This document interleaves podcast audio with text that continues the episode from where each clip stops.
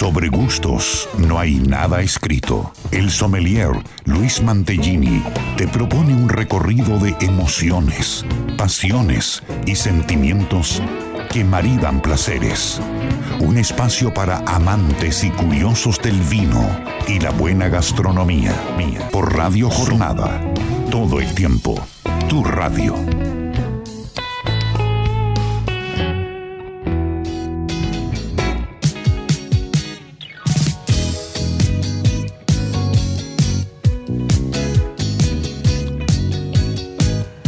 Hola, hola, hola, muy buenos días, muy buen sábado para todos. Bienvenidos a este nuevo programa de Sobre Gustos, no hay nada escrito aquí en Radio Jornada, en la 91.9, en este espacio que compartiremos hasta las 14 horas en un lindo sábado de otoño acá en la provincia de Mendoza, programa número 218 de esta sexta temporada, día 22 de abril. Espero que nos acompañen. Héctor, buenos días, ¿cómo estás? Espero que bien. Y acá está junto a mí ya con copa de vino, como hacemos cada día sábado, también con unos deliciosos, deliciosos sanguchitos como para compartir y amenizar este programa.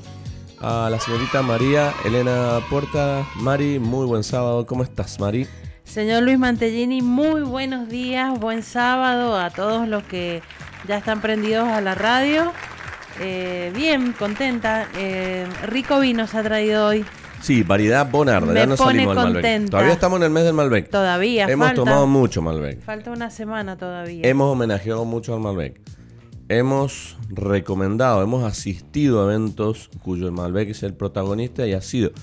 Pero nos hemos dado también una licencia y he traído Bonarda de nuestros amigos que agradezco y ya hago la presentación formal del programa al equipo de la familia de Bodega Staffile que eh, nos acompaña, como decía, en esta sexta temporada de Sobre Gusto No hay nada escrito y hoy nos deleitan con este Bonarda 2020 de la línea Premium, que después vamos a contar un poquito, si nos queda tiempo en el programa, como hacemos siempre, las características principales a nivel sensorial del Bonarda. Muchos de ustedes no conocen Bonarda, muchos de ustedes seguramente no han probado 100% Bonarda, muchos de ustedes han probado Bonarda, hemos probado Bonarda sin darnos cuenta, porque en muchos de los vinos que por ahí tienen variedad Malbec, y dice Malbec, pero quizás tenga un pequeño porcentaje ensamblado de Bonarda, que es una variedad muy linda, muy fiel, muy honesta, muy noble y muy satisfactoria para beber, para compartir y para disfrutar. Entonces, vamos a contar un poquito. ¿A usted le gusta mucho el agua Bonarda? Sí, y mm, el Bonarda de Bodega Staffile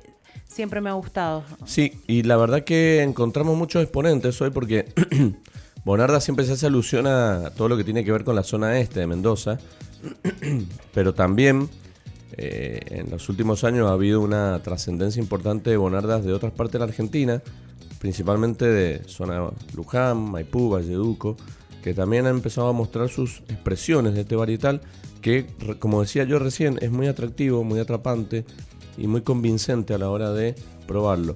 Las diferencias están, obviamente, eh, de hecho, muchas veces nuestros amigos del Plan Bonarda allí en el este, que tienen tanta variedad y tanta Sí. diversidad de este varietal, nos ha mostrado que, que mismo en una zona tan grande, pero tan cercana, hay mucha diferencia eh, de sensaciones en un mismo Bonarda. Usted sabe que Bodega Staffile arrancó, digamos, en sus inicios con este varietal. Era un varietal emblemático para la bodega y no lo, no lo ha sacado de sus líneas. Hay mucha gente que ya en, en los 80 elaboraba Bonarda, después lo sacó de las líneas, ahora lo ha vuelto a incorporar por esto que vos decís del plan Bonarda, de toda la acción que tienen para, para posicionarlo nuevamente como 100% varietal.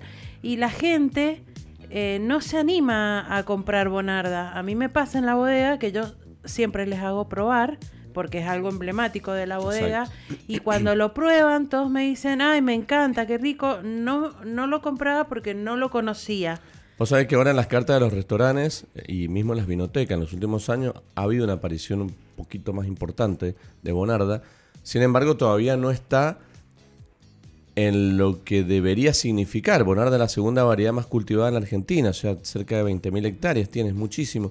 Por lo tanto, debería tener un poquito más de presencia para que también aquellos que no lo conocen dicen, bueno, mira qué interesante, ahí en este en esta carta, no sé, hay 10 Malbec distintos, pero también hay 5 Bonarda. Entonces tengo la posibilidad de elegir y dejarme tentar. Ahora, si me metes 15 Malbec, 12 Cabernet Sauvignon, eh, 13 Cabernet Franc y un 2 Bonarda, y claro. Claro. claramente mucho más difícil que el consumidor se pueda animar o acceder a ese Pero, pero el que lo prueba siempre le gusta mucho y se lo lleva, que eso es lo que, lo que más me gusta, porque es una variedad que, que es argentina, entonces tenemos que eh, difundirla y hacerla, que el consumidor la, la conozca, la pruebe y la compre. Bonarda y Torrontés, dos variedades bastante interesantes para nosotros para poder comunicar y para poder recomendar y sugerir a todos aquellos que nosotros tenemos un programa con oyentes muy abiertos de mente, eh, muchos de ellos muy innovadores, muchos de ellos por ahí nos escuchan y se animan en base a las recomendaciones que damos, por lo tanto no queríamos dejar de, más allá de ser el mes del Malbec, también tener recomendaciones lindas para que vos tengas eh, para hacer esta noche, ya mañana, cuando vayas a comprar vino o a tomar y te encuentres con enfrente un Bonarda, te animes, te animes porque te vas a llevar una sensación muy gratificante. Vamos a pasar vías de comunicación, Mari, ¿te parece? Para que empecemos también a interactuar con nuestros amigos. Podés mandarnos mensaje a nuestros contactos personales o también lo podés hacer al WhatsApp de la radio, acá Radio Jornada, que es el 2616 83 14 34. Nos escribís y vas a participar de sorteos, como siempre. Eh, yo voy a regalar dos botellas de vino, partida limitada, de Bodega Staffile, que también eh, vamos a entregar.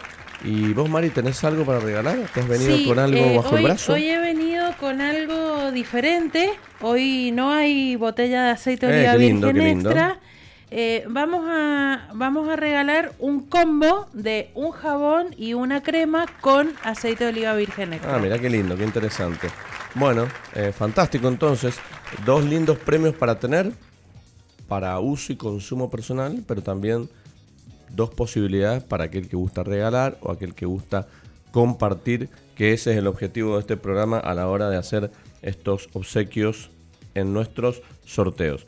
Hoy le traído una pregunta, María Elena, que la va a hacer pensar. Bueno. La va a hacer pensar porque en nuestro objetivo de este programa de recorrer Argentina vitivinícola, que lo venimos haciendo desde hace un tiempo, de mostrar lugares asociados en mayor o menor medida la vitivinicultura, lugares que quedan cerca de nuestra provincia, otros que quedan mucho más lejos, lugares que son muy conocidos, algunos comercialmente por sus vinos, otros que son desconocidos pero con mucho eh, futuro y potencial. Bueno, hoy le traigo uno que seguro usted lo conoce. Mm, Debo decir que lo conocemos seguramente, yo lo conozco de paso. Realmente no me he podido involucrar. eh, hemos probado los vinos. Eh, les vamos a contar si hay bodega. En lo que yo he investigado hay una bodega, pero está lindo. ¿Dónde queda la localidad de Walfin? ¿Mm? Walfin, lo sabes, se ubica en el mapa. Sí, pero Bueno, no he tenido tampoco la oportunidad de, de ingresar. es un, es un lugar muy chiquitito, pero con, con datos muy interesantes que he traído para que podamos profundizar en este lindo paisaje No argentino, ¿no? Argentino siempre, porque más allá de lo que hablábamos de la variedad bonarda, que a nosotros nos gusta recomendar variedades y, y también poder en- entrar en esto de las sensaciones y los sentidos, también nos gusta recomendar lugares porque así como hemos recomendado lugares de Mendoza o lugares del sur, del norte, creemos que cuando vos hagas un viaje o queremos que cuando vos hagas un viaje de placer, de trabajo, lo que sea, quizás pasás por un lugar donde ves un cartel que dice eh, Colalado del Valle, cuando Sí. hablábamos allá por el noroeste argentino, o por ahí cuando vos hiciste una vez de Barriales, eh, también hemos hablado de, a ver si, ah, de Añelo, allá en Patagonia, entonces cuando uno empieza a relacionar los lugares con las zonas y con los vinos, creo que estamos haciendo un material o un mapeo educativo muy pero muy lindo. He traído otros temas también para que vayamos acompañando el programa. además de, de- esto de las regiones vitivinícolas de la Argentina, eh, traje dos cositas interesantes que nos va... Hay un momento que sí es complementario al vino, que es... Traigo algunas, algunos tips y algunos datos de una encuesta realizada sobre el asado. Ah, qué bueno, qué sobre el interesante. asado, sobre el tipo de carnes, sobre los acompañamientos. Y nosotros le vamos a agregar obviamente los vinos. Bien. Porque siempre a mí hoy, cuando querés hacer un asado, que primero tenés que saber cuántas personas son para calcular. Después, qué tipo de carnes vas a comprar. Porque por ahí vos tenés invitados que no les gustan las achuras, por ejemplo. Pero siempre los clásicos, chorizo y morcilla está. eh, después, después vienen las, la- por, por ahí si, si es carne de vaca, si es costilla, si es algún corte en especial. Después si metemos cerdo, si metemos pollo o no. Entonces tenés un juego lindo, un abanico. A vos cuando te invitan a un asado a alguna casa, a algún lugar, no sabes qué va a comer. No. Uno se imagina. Pero quizás el que se encargó de comprar la carne compró, no sé, compró vacío y a vos que te gusta la costilla no compró costilla. O a vos que te gusta la chura no compra chura. O a vos que no te gusta la chura compró mucha chura. Entonces, vos cuando vas a comer un asado, el asado, esa palabra tan Amplia. amplia que tiene, sobre todo hoy si lo, lo asociamos al bolsillo, porque quizás hoy el que se puede dar el lujo de comer un asado una vez por semana o los domingos como antes se hacía, eh, quizás se hace un asado con no sé, chorizo a compartir, morcilla a compartir y carne y quizás algunas otras cositas de acompañamiento que también vamos a hablar. A mí lo que más me gusta del asado, a mí, es el ritual de hacerlo. Es lo que más disfruto. Por ahí el, el ir a comprar, el organizar la parrilla, limpiarla, dejar todo listo, poner, prender, Prender calcular el tiempo, prender el fuego, estar ahí al lado, atento a los detalles. Porque me gustaría que asociemos esto del asado también a un buen asador. ¿Qué es un buen asador? Porque no siempre que vos vas a alguna casa o algún lugar, más allá de que el- hay dos cosas que diferenciar. Por un lado, el asado en sí como comida, si está bueno, los puntos, que también es otro tema. Y por otro lado, la disposición de aquella persona que hace el asado. El estar encima, el estar atento, o el ser un comensal más. Porque pasa muchas veces. Entonces, también es importante eso.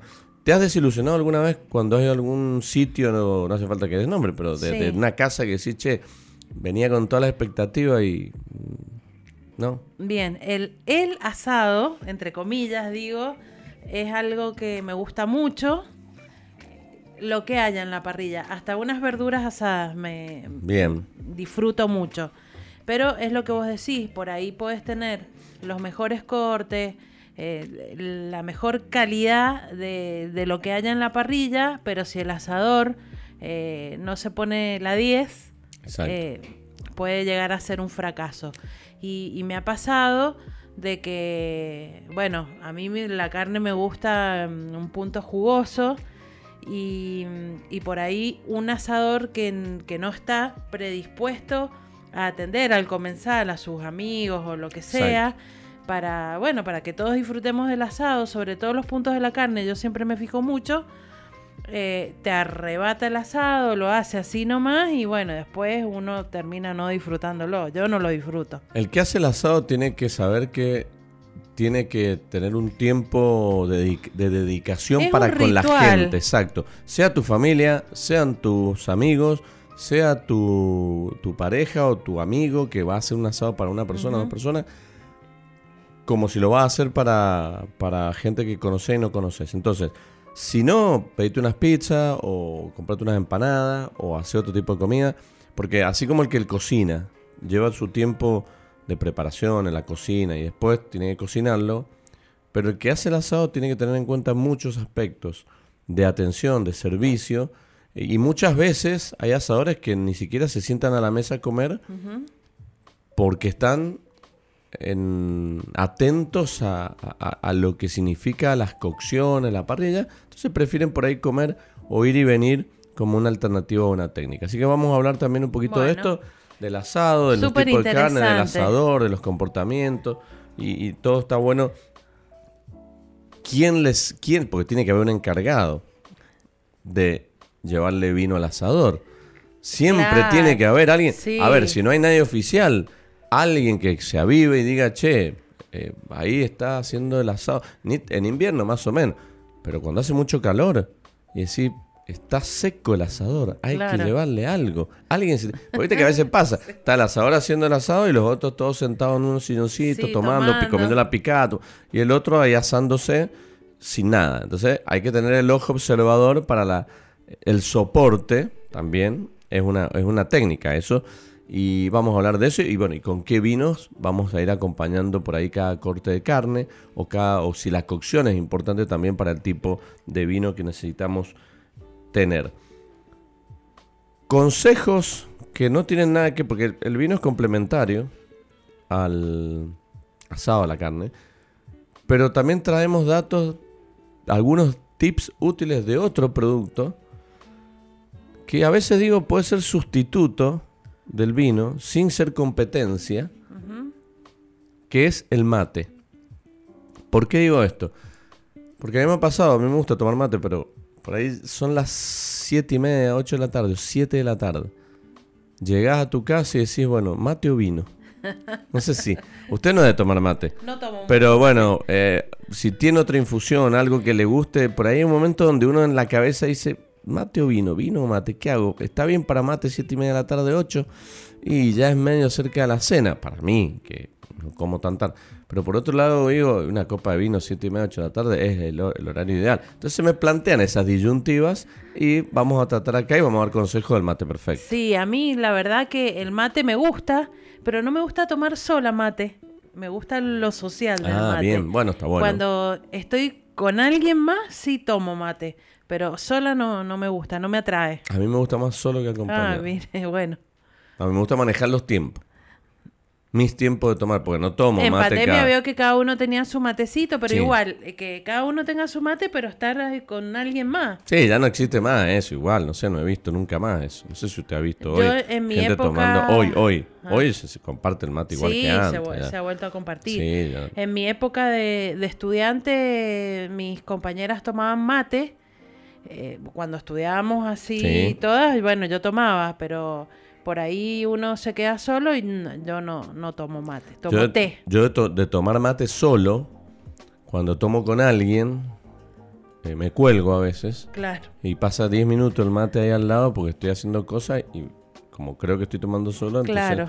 y me doy cuenta de que no, me están esperando todos para Ahí que mirando, tomar, vamos. vamos. Claro, entonces también eh, me cuesta compartir, eh, Y bueno, tengo y mi despu- parte Y antisocial. en después otra mate. cosa que a mí me gusta que me ceben mate, no cebar mate. O sea que usted no es una buena compañera no, de ruta. No, no, no, no. No es una buena compañera No. de ruta, es un problema. eso. Lo hago, lo hago, pongo el eh, todo el- de mí, pero no soy buena cebadora de mate. Bueno, está bueno saber reconocerlo, por lo menos, a tener eh, esa beta eh, de reconocer sus Sí, defectos. es así. es. Pero bueno, cuando hay que hacerlo lo hace, obviamente. Sí, Sí, eso seguramente lo hace. sí, sí, sí, lo hago. ¿Y qué maridaje con el mate? ¿Se acuerda alguno? Ahí hay maridaje rico, no sé, tenés la parte salada o lo dulce. Sí, yo tenés, no soy- sé, unos bizcochitos, una... Me ve muy viejo ahora lo que voy a Yo decir. más- La, la galletita boca de dama. no Ah, sé, lo- cosas sí, que me voy ocurriendo, las Lincoln, no sé, galletitas. Sí. Pero también puede ser Para mí, un- una tapita de jamón crudo con aceite de oliva. sí, puede ser una tostadita con un quesito, con un jamoncito, con aceite ¿Pizza? de oliva, puede ser. Pizza también. Mucha Va, gente le re, gusta. re va. Pizza con mate. Héctor, Eh, pizza con mate. dicen ¿Toma que mate, Héctor? No, No es toma de mi mate. bando. No toma mate. Bueno, se, Tómate, bueno, Héctor, se ¿no? pueden ir de viaje, se pueden ir de viaje juntos de acá a la quiaca que, Es que, que somos, no van a necesitar somos nada. orientales con Sí. Héctor. bueno, vamos a hablar un poquito del tema mate porque, repito, a mí se me plantea como una disyuntiva. En un momento del día es vino o mate. Bien. Mate o vino y tengo que tomar la decisión rápido. Normalmente suelo tomar la decisión para el lado del vino, por, por el horario, porque cuando es a las 8 o 7 de la mañana, 8, el mate no tiene, no tiene otra comparación. Sí me pasa cuando son 6, 7 de la tarde y más en invierno, que ya uno empieza como a decir, enseguida cenamos a las 9, vamos a Pero vamos a hablar también de maridaje de mate y de cuestiones que está lindo que vos puedas compartir con nosotros. ¿Dónde queda Gualfín? Para que vayan anotando, buscando, googleando en qué provincia, en qué zona aproximado, si tiene vino, si tiene viñedo, si tiene bodega, porque vamos a descifrar esto a fin de programa para después hacer el sorteo, notas sobre asado, el mate perfecto y sus maridajes y por supuesto aceite de oliva virgen Sí, eh, bueno, con muchas novedades hoy, eh, toda la info del aceite de oliva virgen extra con eh, nuestros dos auspiciantes que nos acompañan cada sábado. Em, de autor con su consejo saludable y novedades porque de autor se va de viaje, se va a España, a la Expoliva, que ya les voy a contar. Ah, lindo. Y eh, con Bérbora Rosier eh, también les voy a contar que ya inició Adriana Carrasco la, la cosecha. 2023. Eh, Les voy a contar un poquito cómo viene la cosecha en cuanto a cantidad, calidad y bueno, como siempre, alguna curiosidad que eh, les voy a dar un adelanto. Hoy vamos a hablar de las alcusas y eh, de cómo, cómo hay que tenerlas. ¿Qué tema es el de las sí. No, no es un tema que ya, ya es reiterativo. Es reiterativo, Yo pero... te lo puedo entender en algunos lugares, pero hoy en Destino Mendoza, en la ciudad, ¿no? Ni siquiera estoy hablando de, eh, de, una calle, estoy hablando de ciudad, Destino Mendoza como destino turístico, como destino enogastronómico. A ver, hay lugares lindos donde se come bien, donde, donde se paga bien. Sí y tenemos descuidos por todos lados. Ya ni siquiera discutimos las temperaturas de los vinos, porque por suerte cada vez está más, un poquito más eh, adecuada cada uno de estos temas. Pero lo que es las balcusas y eso es, un tema que agota, porque vos salís a un lugar lindo, pagás bastante para comer. Está bien, comés bien, la atención, el lugar es lindo, tenés y ves las alcusas que parece que ni, en la casa del vecino la tienen así. Entonces, decís, che, eh, a ver, pues, los detalles. y bueno, vamos a volver a, eh, a recalcar el tema de la higiene de las alcusas. Pero es que eso, a eso es lo que voy. Yo no estoy diciendo que las alcusas sean malas ni sean viejas. es el tema del, del mantenimiento. Hermosas. Son hermosas. A mí me encanta. De hecho, me gusta mucho porque es más, prefiero en, muchos casos, me gusta ir al lugar y prefiero que no, tenga no sabes la marca. O, el varietal o el de, la aceituna. Ay, no sé, yo a mí no me interesa. A vos capaz que te interesa. A mí no me interesa tanto. Sí me interesa que, el lugar donde sea, que esté limpio y que lo que esté adentro sea aceite de oliva virgen extra sin defecto. O sea, como debe ser. Ahí creo que es lo que me, me importa a mí, que es lo cuando uno va a consumir. Pero la verdad que hoy tenés tantas chances y tantas cosas para hacer bien la, eh, el servicio y la presentación de las alcusas que me cansa ya, porque siempre lo mismo, siempre lo mismo. Y hemos ido a lugares muy bonitos y hemos ido... No estoy diciendo que estamos yendo una hostería en el medio de la montaña, donde, que tampoco no, sé si lo justificaría, porque vos me estás cobrando por un servicio. Prefiero que ni haya aceite de oliva. Que ni haya, da, poneme, no sé, limón. O no sé, pero para traer las cosas así sucias es medio, medio cochino. Así es, así que bueno, y les voy a contar también en algún momento que usted indique una situación eh, de WhatsApp que tuve ayer en la tarde eh, con respecto a una consulta de vino. Que me pare la quiero contar porque me pareció muy interesante. Bueno, claro, hágame acordar, sí, me interesa mucho, me interesa mucho porque eh, nosotros siempre decimos en este programa que a la mesa traemos temas que nos interesan, que creemos pueden interesarles a ustedes y también cuestiones que nos suceden en la semana. Claro. Que son estas de mensaje. Tenemos mucha charla permanente nosotros con los consumidores eh, y, con gente del, del, ambiente. Y siempre hay dudas y siempre hay consulta y siempre hay cuestiones que nosotros decimos, esto está bueno para que se pueda visibilizar eh, y que quizás otra parte, en otro, en, el otro lado de la radio alguien está pensando lo mismo o cree que es así. Bueno, vamos a... Buenísimo, me encantó. Bueno, el próximo bloque lo hacemos. sí, sí, ¿cómo No? Y después, como un tema más que, que, lo mencionamos la semana pasada, pero no le dimos mucha importancia, y me gustaría que acá, acá también lo podamos profundizar. Yo hablé la semana pasada de el sommelier todoterreno. Más allá de definir al sommelier como figura, sí me gustaría por ahí, a ver, aclarar conceptos o por ahí con mucha más experiencia que uno ya tiene a nivel servicios y cuestiones, comunicación, docencia. Lo importante que es para aquellos que trabajan o aquellos que están estudiando o aquellos que ya han estudiado y que quieren insertarse laboralmente en el servicio, en la somelería, ¿cuáles son los caminos? Porque el, para mí el primer escalón o el camino inicial, las, las primeras huellas, los primeros pasos para dedicarte a lo que tiene que ver sommelier, que ya vamos a ver cuáles son las especialidades también, es trabajar duro, es trabajar, eh, es trabajar para la satisfacción y la comodidad del comensal. Y eso es difícil lograrlo. Es difícil, no es sencillo. Hoy tenemos eh, mucha gente, hay, primero que hay muchas empresas que buscan sommelier. Después, hay muchos sommeliers que no están preparados para hacer esos trabajos. Entonces, nos encontramos en una zona medio de grises ahí, porque nosotros lo vivimos todo el tiempo. Te pide una bodega, te pide un restaurante, te pide un lugar de, venta de vinos, te pide una posada. Eh, necesito sommelier para ser de guía, de vendedor, de imagen, de representante, etc. Y no hay. No hay. El que estudia o el que quiere dedicarse a trabajar de sommelier, repito, sea cual sea la especialidad, puede ser vino, puede ser aceite de oliva virgen extra, puede ser de café, puede ser de té, agua, hierba mate.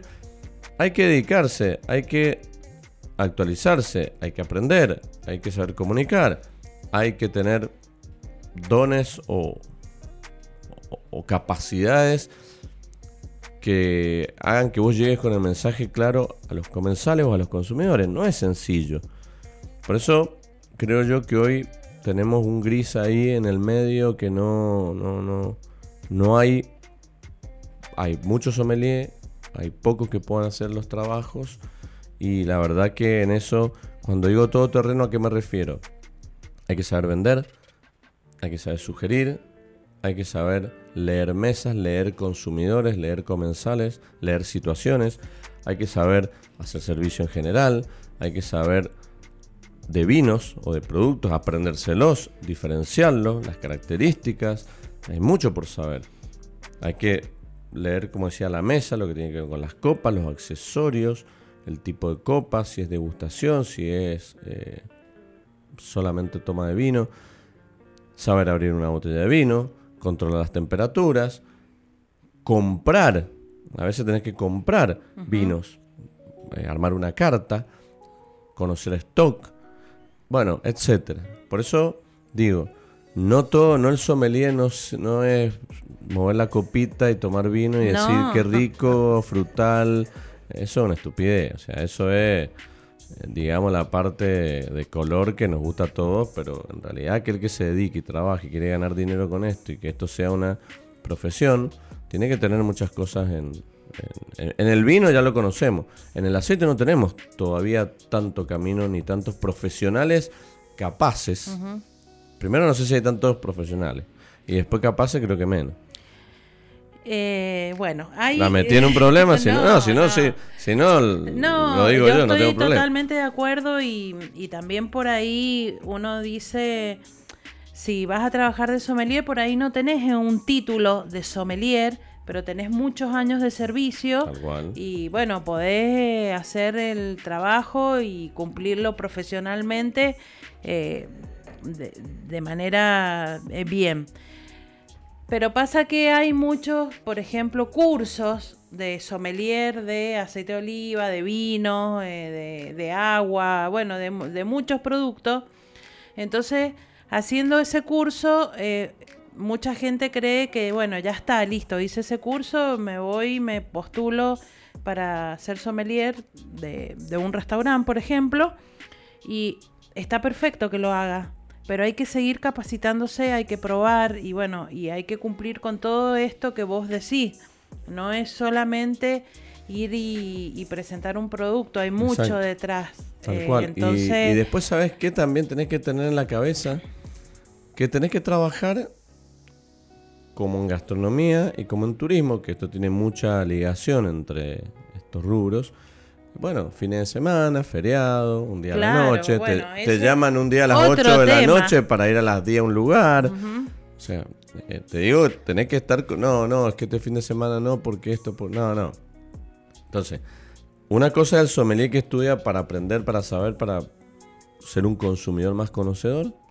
Y otro es el sommelier que quiere dedicarse a trabajar y a ejercer. Si te va a dedicar a ejercer es como decir, hay que la capacitación es permanente, es todo el tiempo, es inversión permanente en conocer, en viajar, en probar y además tenés que tener toda la capacidad que conlleva un, no sé, un hosted o un, lo que se llama una persona hospitalaria, hospitalidad, que es eh, saber recibir una persona, ser cálido, ser amable, tenés que tener muchos dones. Sí, estar actualizado. Hoy en día estar actualizado también de, mucha información turística. Exacto. Porque te pasa que, bueno, vas a una degustación a presentar tres vinos y terminas hablando de alguna zona de Mendoza que la gente te, te pregunta y bueno, hay que estar actualizado para saber responder y más, sobre todo en una provincia que es tan turística como la nuestra, que es capital del vino y que es uno de los destinos turísticos más importantes del país y del mundo.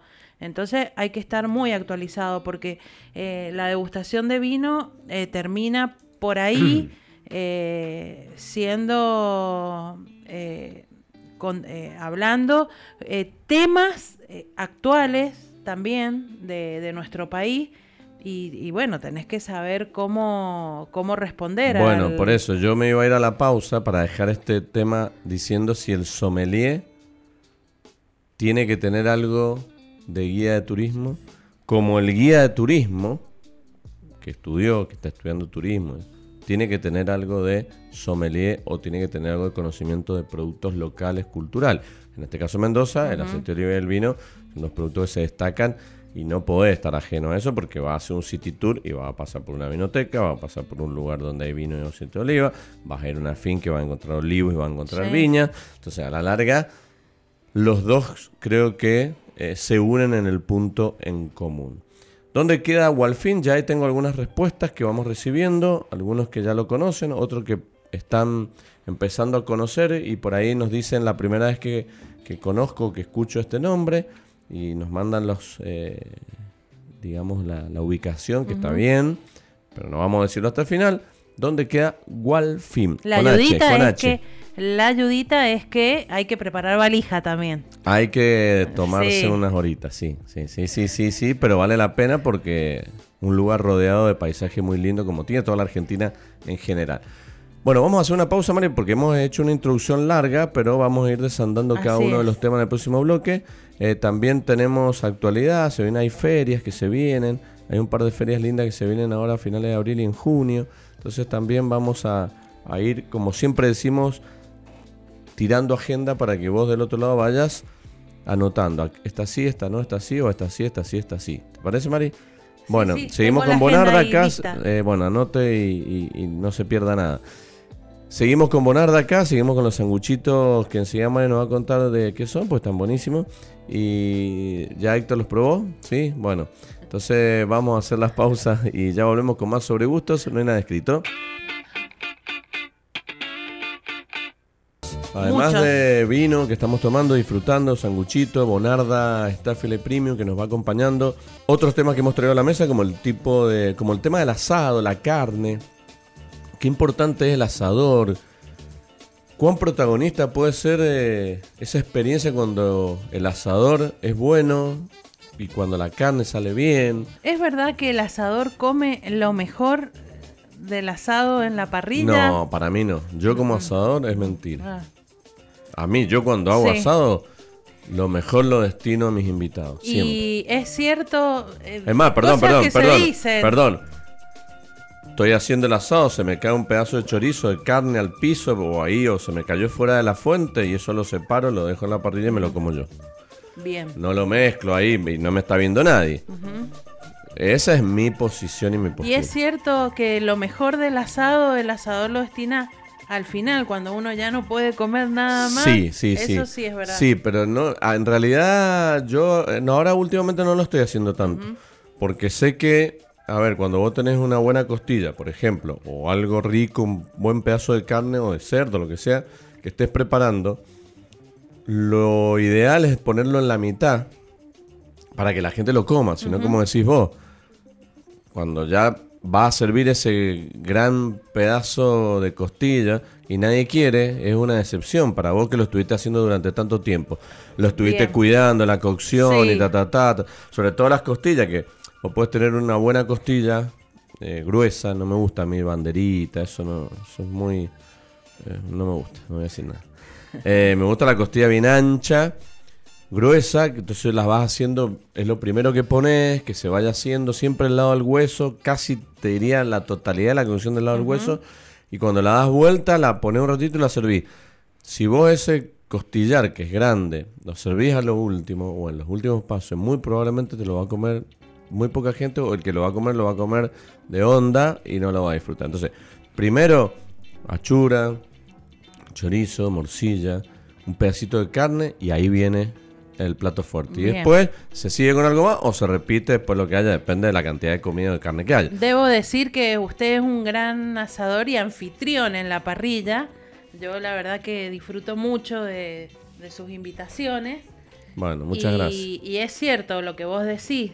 Uno puede comer un pedacito de todo y después al final repite lo que, lo que más quiere, Exacto. lo que más le gustó, o eh, puede probar todo así un pedacito.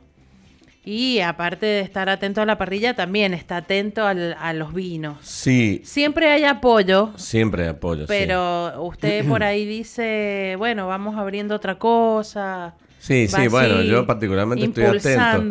Pero es- yo también pienso cuando hago asado, cuando voy a preparar algo así en casa o, o en otro lado que me toque hacer, pienso mucho en el comensal que va a ir. No, si no le doy bolilla a los puntos de carne. A mí me gusta hacer el asado a punto de carne jugoso, bien jugoso. Y ahí es como que si vos sos de comer seco, suela de zapatilla, y no me avisaste, bueno, yo voy a hacer el recorrido del servicio dándote rojo. Si vos ahí, o no me acordé, que puede ser que no me haya acordado, o es la primera que ves que vas a mi casa a comer una sopa y no me dijiste nada antes. Hay que esperar. Bueno, perfecto, esperará, cortaré finito, que se haga, o lo dejaré, le pondré más fuego y te lo secaré. Pero vas a tener que esperar mientras comen los que gustan de otros puntos de cocciones. Eso sí, soy un poco autoritario, ahí lo hago a, mi gusto. Los otros días, perdón, hablando de los puntos, fui a un cumpleaños en donde había varios, varios parrilleros ahí y, y uno dice, a mí que no me jodan, dice, fui a comer a una bodega, me preguntaron el punto de la carne. Punto de la carne hay uno solo. Y dice, es Bueno. a punto. Después lo demás es de chef de moda que hay ahora. Y yo ahí metí la cuchara y dije, no, perdón. Puntos de la carne hay varios. Generalmente el, el punto justo, ese que Exacto. es el, el que más se pide. Sí, yo, a ver, hemos hablado de esto los puntos de cocción. Es muy, es, es muy sensible el tema porque también es meterse en un brete para los chefs o los cocineros o los lugares donde te ofrecen 4 o 5 puntos. Es un problema porque nunca, no siempre vas a cumplirlo. Y, y aparte que la expectativa del comensal no es la misma de la preparación. Por eso, Eso pasa. yo siempre digo que tenés que tener, yo aplicaría así, lo aplico en casa, no en un negocio, pero diría jugoso o, o diría muy jugoso, que es rojo, Claro. jugoso o seco. Bueno, él decía que el- lo jugoso es cuando la carne está bien cocida y el juguito es blanco. Le digo, no, para mí jugoso es cuando es el juguito rojo. Exacto. Y hay, y a ver, y hay que decir que hay carnes, hay cortes de carne que si no están jugosos no lo podés comer, Claro. porque se endurecen. No es una cuestión ya de capricho del parrillero. Vos una entraña, por ejemplo. Está bien, la entraña la tenés que comer vuelta y vuelta. O sea, está bien, un poquito más. Pero vos no podés dejar que se seque eso, porque se te pone muy duro en la, la- la- el, el- el comerlo. Entonces, hay carnes, el vacío, que si vos no la haces despacito, con tiempo, eh, la carne después está dura. O la carne después tiene menos sabor.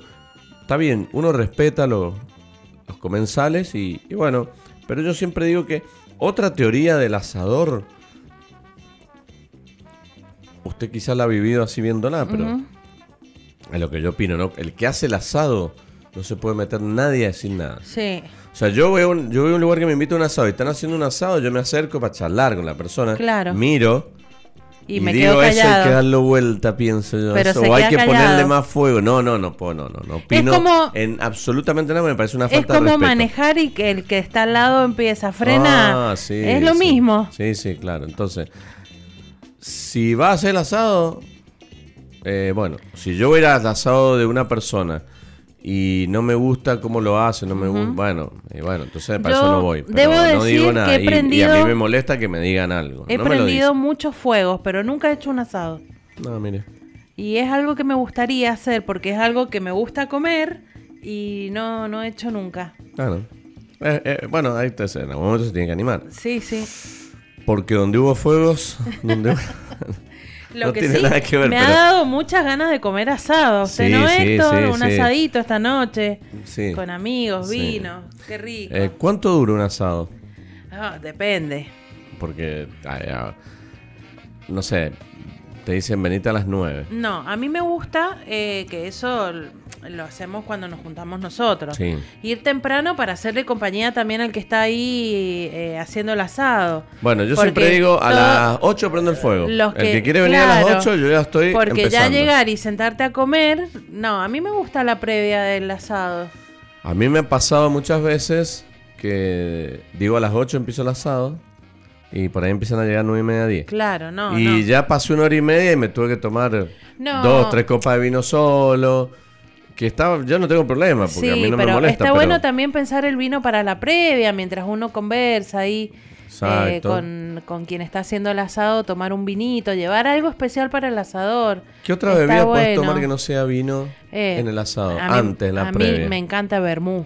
El vermú. Un vermú Muy bien, vermú. me encanta. Bueno, hay mucha gente que toma Fernet que Sí. no es lo más recomendable porque es dulce, o sea, tiene la participación de la gaseosa que la hace dulce y te El quita el hambre a la larga. el, el vermú a mí me, me fascina en la previa del- de un asado, más. Pero le diría que hasta me podría tomar un gin tonic por ahí. Un gin tonic, un trago, sí, bueno, hay gente que toma cerveza. Pero eh, prefiero el vermú. Bien. Bueno, el- hace un tiempito fui a un asado también que me invitaron y el... Bueno, había de todo. Había algo para hacerse gin, tonic, había vino y había cerveza y fernet. Cada uno tomaba lo que quería. Sí, hay mucha gente que en la previa toma cerveza, mientras está haciendo el asado toma cerveza. Eh, mi cuñado, por ejemplo, él toma cerveza mientras está haciendo el asadito y después eh, toma vino en el almuerzo cuando está comiendo, cenando. Exacto. Mi hermano, él toma vino desde que está ahí frente a la parrilla hasta que termina, eh, solamente vino. Sí, a mí como que cuando tomo vino me da más ganas de comer. Por ahí después al final una burbujita queda bien o en el medio del asado con unas, unas mollejas. Eh, bueno, está bueno. Bueno, hay una encuesta que se hizo, que hizo un diario conocido de Buenos Aires que eh, fue arrojando datos. Esto fue el año pasado. Eh, habla del asado, ¿no? El que está en el ADN de los argentinos y a pesar de la inflación y el avance del vegetarianismo, la carne sigue siendo nuestro producto insignia y una buena parrilla surtida de los cortes y las achuras adecuadas representa el mejor ritual gastronómico posible para el argentino promedio, así dice el diario. Se hizo una encuesta que lo hizo eh, la carrera de nutrición de la Facultad de Medicina y Ciencias de la Salud de la UAI junto al programa de estudios de opinión pública de la universidad que abordó los hábitos de este tema de 600 personas mayores a 16 años, residentes en el AMBA. El 93%, casi 94% de los entrevistados estuvo de acuerdo que el asado es la comida argentina por excelencia. Qué difícil es, pienso, ¿no? Más allá de esta nota. Eh, Va, no qué difícil, qué lindo desafío que es muchas veces para nosotros, que yo lo he tenido por suerte que hacer muchas veces y creo que ha salido bien. Es cuando tenés que hacerle asado a gente del exterior. Que la gente del exterior, de otros países, viene con que el asado es la perfección y es la excelencia Sí. y es la virtud que tenemos los mendocinos y los argentinos. Entonces vienen con una expectativa muy alta. Entonces es difícil pifiarle, porque tenés ahí que hacerle un asado, por más que sean amigos, vos tenés esa presión, que por ahí no la tenés cuando lo haces acá. Pero me ha pasado hacerle gente de afuera, de gente de Estados Unidos, de gente de otras partes de Europa, y gente, de parte de Europa, perdón, y de Estados Unidos, y gente cercana, de Chile o de Uruguay. Y te toca que, bueno, eh, están muy entusiasmados, le sacan ellos- fotos todo el tiempo a la parrilla. y vos, como Para diciendo, ellos es un show. Es un show, es un show, pero además tienen que comer bien. Porque si no, después. Decir, che. Entonces es una presión. Y ahí sí los, los puntos tenés que tenerlo un poquito más eh, atentos. Está bueno. Es un lindo desafío. A mí me encanta. Pero digo, no es lo mismo que hacerle a tus amigos de siempre, que ya los conoces, que más o menos ya sabes los tiempos, que hacerle a gente que viene afuera. La nota dice, siguiendo con esto, dice que en el país de las vacas, la carne de este animal se preferida de los argentinos para tirar a la parrilla. En un 83% de los casos, la carne de vaca es la elegida. Después le sigue la carne de cerdo, desde el matambrito a la bondiola, que son cada vez cortes más populares por el precio y el sabor. Y eh, acá dice que en la encuesta hay una sorpresa que el pescado le gana al pollo. Pero bueno. Eh, y en quinto y sexto lugar aparece el cordero y el chivito. Como algunas de las alternativas lindas para eh, en- que arroja esta encuesta. Dice, en cuanto a los cortes preferidos, hay dos clásicos arrasaron la mayoría de los votos. El asado con el 34,5 y el vacío con el 33,3. Y después siguieron cortes como la entraña con 14%. Después bife de chorizo y el lomo y el matambre. Matambre a mí no me gusta mucho hacerlo a la parrilla si no hay una previa preparación. A mí es un corte que, que no me gusta, o, a ver, voy a decir, me gusta la parrilla, pero el que lo hace lo tiene que saber así, porque me gusta jugoso, es un corte que es muy finito Muy por finito, ahí. sí. Entonces, eh, hay que saber hacerlo. Bueno, después habla de las achuras, ¿no? Que dice, la ceremonia del asado no está completa sin su preámbulo las achuras. El chorizo obtuvo la mayor de la cantidad o mayor cantidad de afirmaciones con el 85,6 que no debe faltar, o sea, el chorizo debe estar siempre, después la morcilla, después los chinchulines y finalmente las mollejas. Bien. Yo me acuerdo de una época la molleja era un poco más pretendida que el chinchulín. Quizás también puede ser por los precios. Eh, y después en menor medida aparece el riñón. El riñoncito que a usted no le gusta tanto. No. Pero el riñoncito a mí me gusta hecho más, hecho de otra manera, no tanto a la parrilla. Claro. No, no, al jerez. Exacto, al vino, pero es distinto. Dice que, bueno, la avanzada del estilo Veggie, dice la, la nota, también se registra en las brasas. El 45,6% de los parrilleros encuestados aseguró que hace verduras al momento del asado. Bueno, yo hago verduras, Sí. pero a mí me gusta porque a mí me gusta, eh, y me gusta realmente como ensalada, tener distintos vegetales ahí. Sí. Acá la encuesta, y yo le digo lo que hago yo, la encuesta dice que eh, las verduras que más se usa son el morrón, bueno, el pimiento para nosotros, más conocido, que eh, siempre lo ponen, y eh, cebolla y papa. Bien. Yo ahí le agrego, para mí, un infaltable es la berenjena. Sí.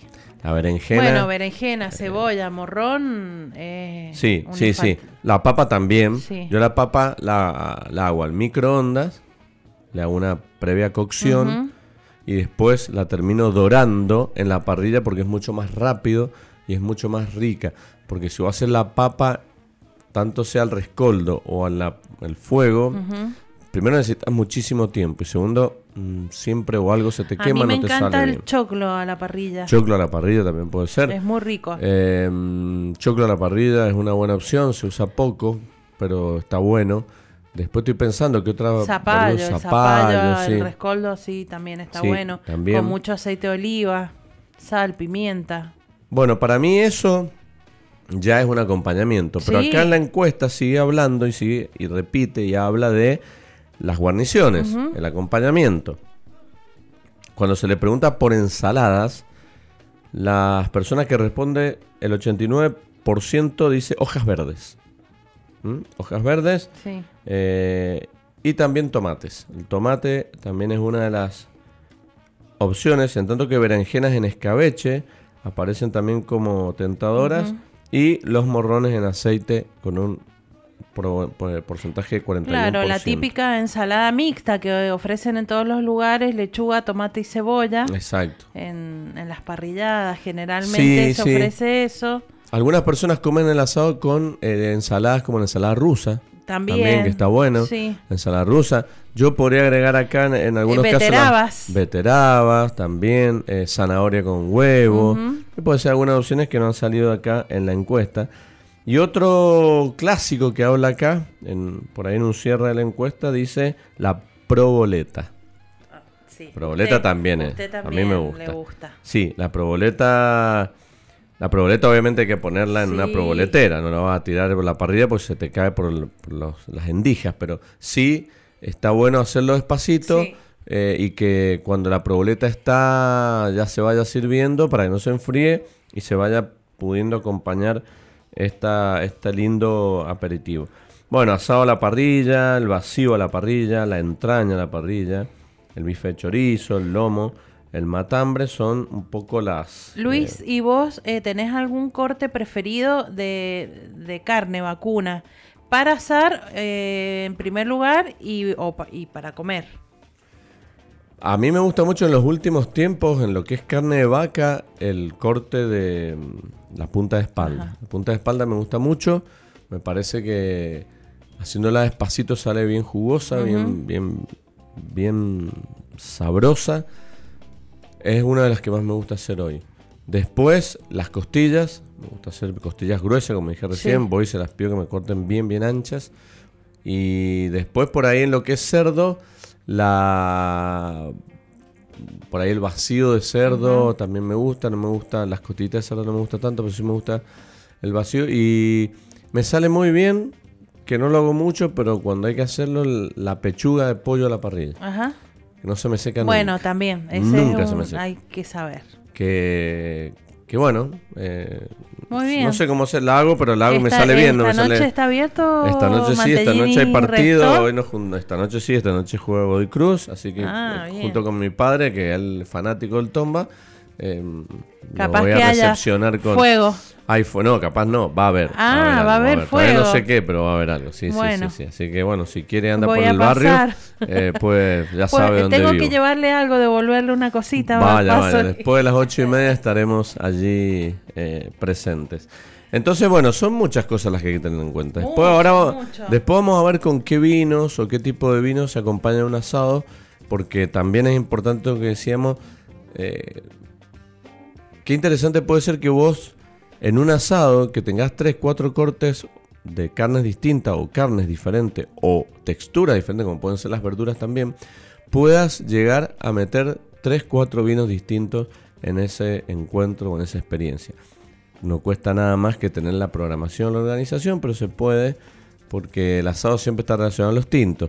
Pero también tenemos que tener en cuenta que puede haber un margen para blancos, rosados, espumosos y tintos y todos pueden convivir tranquilamente en una cena o un almuerzo que tenga que ver fuego y parrilla. Qué bueno. Bueno, eh, vamos a repetir la consigna del día de hoy. Vamos a decir dónde queda la localidad de Walfin, con H. Walfin, lugar muy chiquito, muy bonito, con paisaje vitivinícola, con, vamos a ver si hay bodegas, si hay vinos, hay mucho viñedo. Y es una Hay zona olivos linda. también Hay por ahí. olivos también.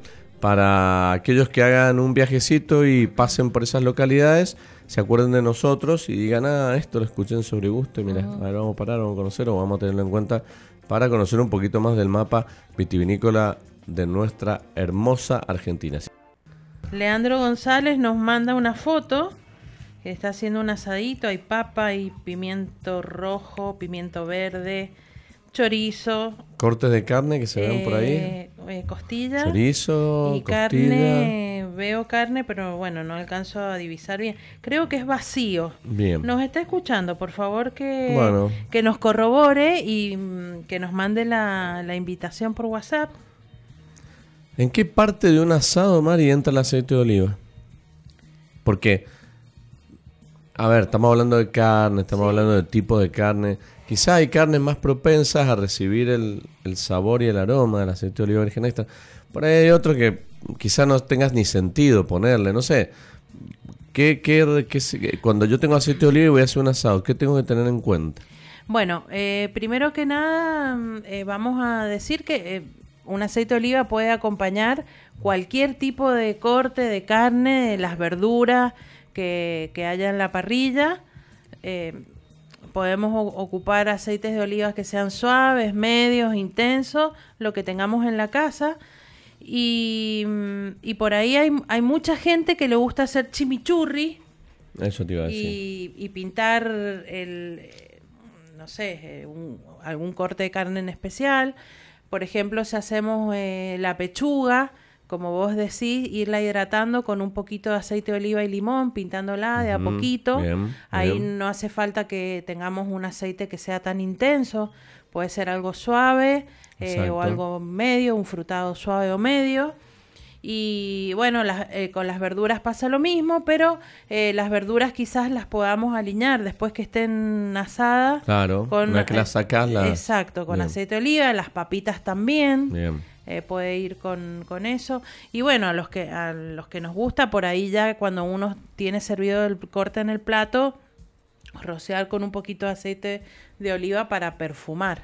Sí, por ahí los cortes de cerdo o de pollo, quizás Sí, es como que se acopla también. muy bien eso. El cerdo también. El cerdo a mí me gusta con un frutado que tenga eh, un poquito más de intensidad. Eh, para el, el pescado, para el pollo a la parrilla usaría un suave o un medio y para el cerdo algo que sea un poquito más intenso. Bien. O si haces un chimi para un, para un corte de cerdo, para un chivito o algo ya cordero, ahí sí utilizar algo que sea eh, más intenso, un arauco que te- sea Sí, bien verde. Sí, sí, la costilla también es bastante receptiva de ese tipo de, de, de chimichurri. Si no o de- hacer aparte una criolla con También. aceite de oliva es otra es otra opción y ponerlo ahí en fresco, digamos, en crudo. Quizás carnes como el chivito, Sí. también... El chivito a mí con aceite de oliva y limón me encanta. Bien, bueno, algunas eh, ideas que vamos dando acá para aquellos que están haciendo asados, que van a hacer asado esta noche, mañana, en algún momento. Bueno, jugar con eso y ver los vinos. y a raíz de esto vamos a hablar un poquito de la alcusa, que es eh, un tema que nos propone hoy Bérbora Rosier, aceite de oliva virgen extra del desierto de la Valle, 75% arbequina, 25% arauco, y vamos a decir qué es una alcusa. Por ejemplo, la Real Academia Española dice que es una vasija de hojalata u otro material, generalmente en forma cónica, en la que se guarda aceite para diferentes usos. Hoy en día, en el mercado o en un restaurante, en un bar, es muy habitual encontrar una alcusa en la mesa. Puede ser de vidrio, que es lo que más vemos. Hoy en día eh, también se está usando mucho el envase de cerámica de Sí. Y es un, es un envase lindo también, pero tanto en el vidrio como en la cerámica, como en algo de hojalata o acero inoxidable, las, las antiguas alcusas que, de acero inoxidable que han vuelto a las mesas, hay que tener muchísimo cuidado con la limpieza. ¿Hay alguna de estos o alguno de estos recipientes que vos mencionaste que sea más higiénico, por así decirlo?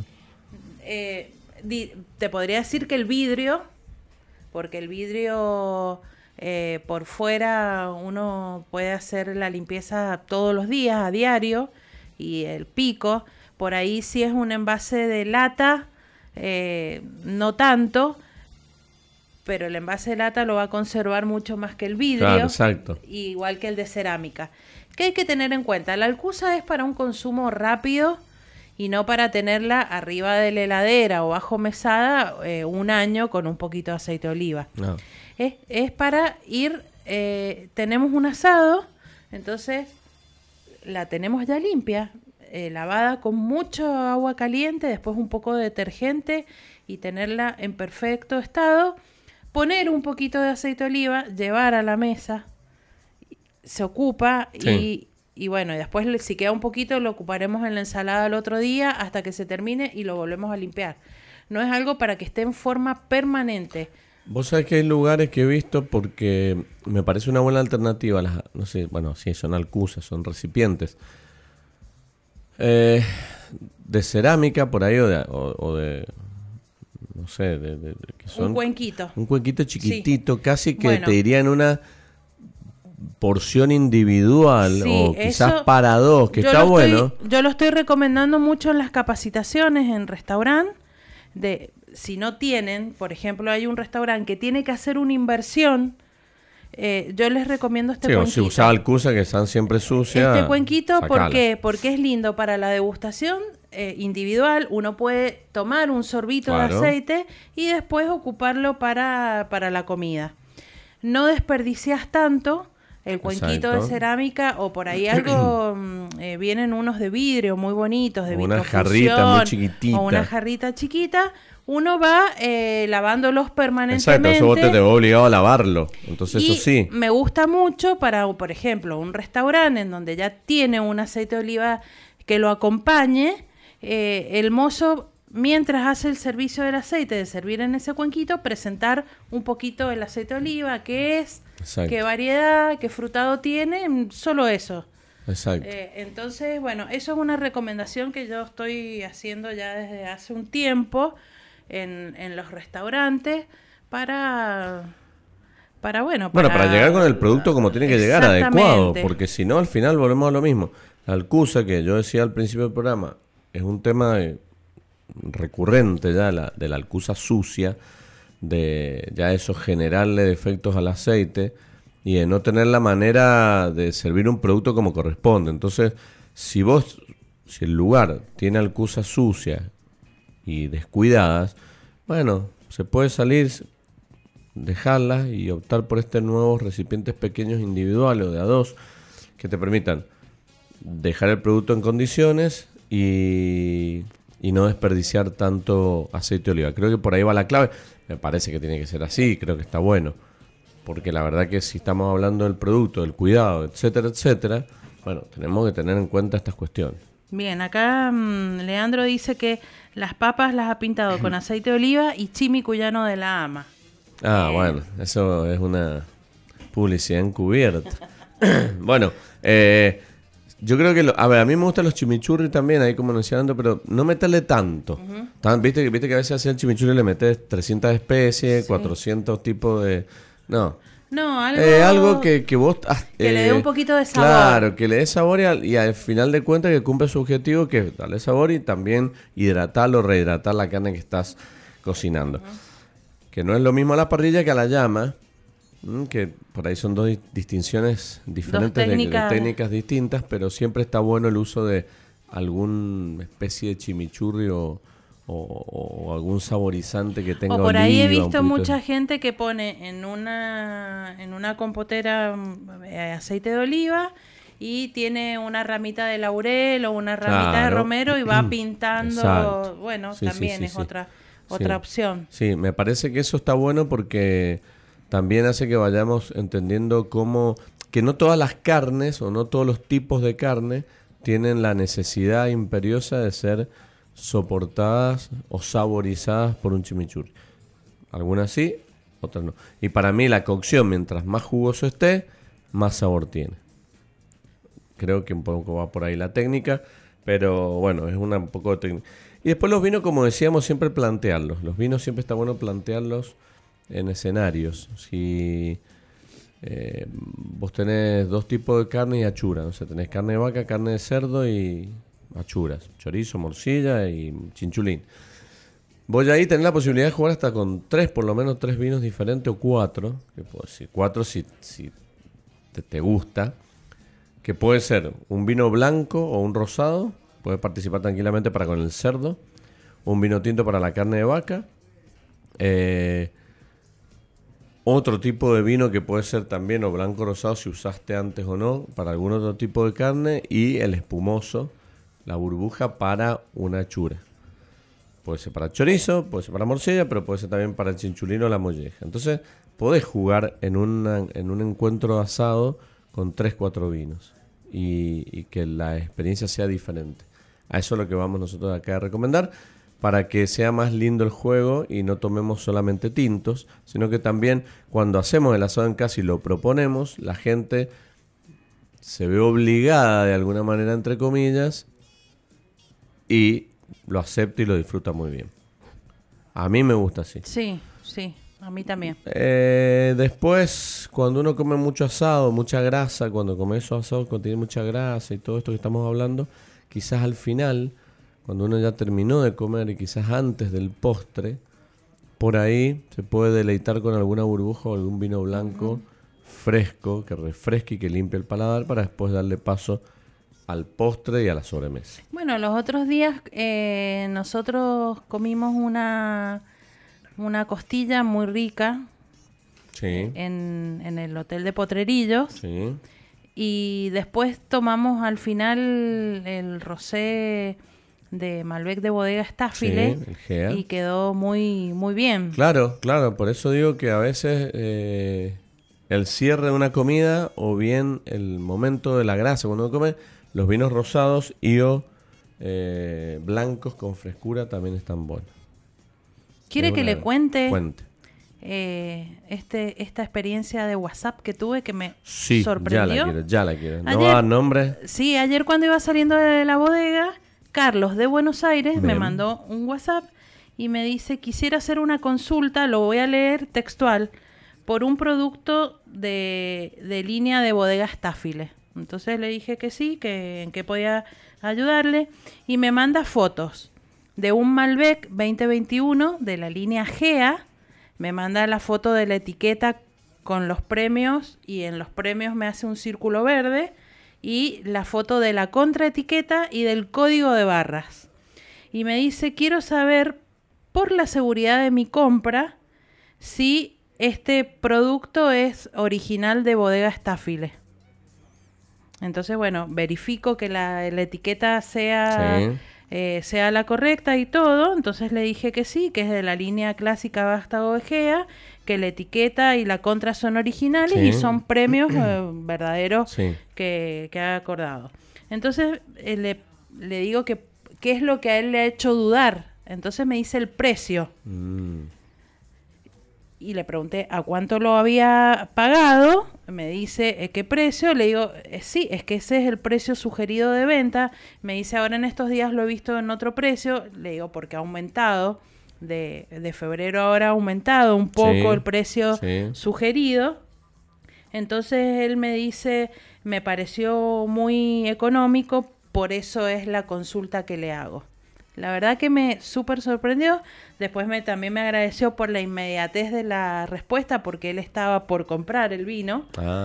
Y, bueno, eh, me sorprendió realmente. Bueno, eh, ¿qué pasa? Normalmente yo creo que eso se debe a algunos antecedentes de, vinos argentinos falsificados con, etiquetas eh, y que ponen premios. que ponen premios. Entonces, bueno, por ahí nosotros acá en Mendoza no tanto, pero en Buenos Aires se han, se han sucedido casos más conocidos, quizás de bodegas eh, muy conocidas, pero eh, o etiquetas muy conocidas. De todos modos, sí, creo que... a ver, por un lado, lamentablemente, digo, tenemos que estar desconfiando de un producto por el precio, cuando el precio en realidad, hoy, cuando vemos algo barato, desconfiamos. Claro. Eh, porque estamos tan fuera de referencia que ya vemos algo que no estamos acostumbrados a pagar y ya creemos que está mal. Y por otro lado, bueno, quiere decir que, como siempre decimos, todavía hay vinos en Argentina que se pueden comprar, que se pueden pagar, que se pueden repetir, que se pueden disfrutar sin tener que hacer gasto de dinero eh, o un gran desembolso en el, de, de, cada uno de nosotros de bolsillo. Por eso me parece que también está bueno el planteo que te hace. Claro. Por un lado, la desconfianza que tiene por ahí eh, cierto sector de, Argentina, que comercialmente hablando, principalmente Buenos Aires, Y por otro lado, la, la, buena sorpresa que se tiene que haber llevado Carlos, decir, bueno, claro. qué interesante. después después me mandó una foto que compró dos cajas y me puso muy agradecido. Era para la tranquilidad de mi compra y de mi consumo. Bueno, está bien y, y está bien también que haya consultado, porque mucha gente se queda en esa consulta, o sea, se queda sin hacer esa consulta y después o lo compran o quizás no lo termina comprando creyendo que tiene algo raro ese vino, está falsificado, lo han... Y la verdad que, bueno, lo mejor que puede hacer uno cuando está ante un producto así es recurrir a gente de la empresa, gente de la bodega, para que le saque las dudas. En este caso, si estás por comprar y vos le haces la devolución rápido como fue, excelente. Y si no, bueno, por ahí cuando me respondan sabré la verdad. Pero también eso es un control que le sirve a la bodega. Porque de alguna manera vos al comprobar estos datos te das cuenta que el canal donde lo están vendiendo está correcto. Quizás a vos te están diciendo, mira, acá tenemos un, no un blend de Cabernet Malbec de Gea y imposible si no existe. Claro. No se hace eso de la bodega. O una línea, una cosecha que nunca salió o ya no hay más. Entonces, también a la bodega le permite este tipo de cuestionamiento, de preguntas, de hacer un seguimiento de su producto en el mercado eh, comercial. Sí, sí, la verdad que me, me sorprendió. Dije, eh, lo voy a contar en la radio y ahora, después cuando editemos el programa, voy a cortar este pedacito y se lo voy a mandar a Carlos para... Está bueno porque... Eh, gente que se anima a preguntar, como vos decís, cosas que, que, por ahí uno pasa por alto por vergüenza, por decir no me van a contestar y bueno, siempre una respuesta justo fue inmediata porque yo estaba en ese momento con el celu, pero yo creo que ante una cosa así, cualquier bodega eh, te puede dar este tipo de información. Sí, sí, tal cual. Entonces, bueno, y está bueno porque también como dije, hay, hay mucha duda, desinformación y hay mucho vino, eso es lo lindo. Entonces hay que tener cuidado. Vamos a pasar a una actividad que se viene la próxima semana para vos que te gustan las ferias de vinos, para vos que te gustan eh, las participaciones en este tipo de eventos lindos que muchas veces nosotros comentamos desde acá porque nos gusta asistir y nos gusta también comentar. Se viene una feria de vino, feria, feria de vinos, perdón, así se dice, que se llama Dionisias Mujeres del Vino, la primera edición de esta feria que se ve interesante porque tiene la particularidad de reunir a una gran cantidad de mujeres enólogas, agrónomas, que van a estar detrás de, eh, o que están detrás de, líneas de vinos, de etiquetas, de proyectos chiquititos, proyectos medianos y proyectos grandes.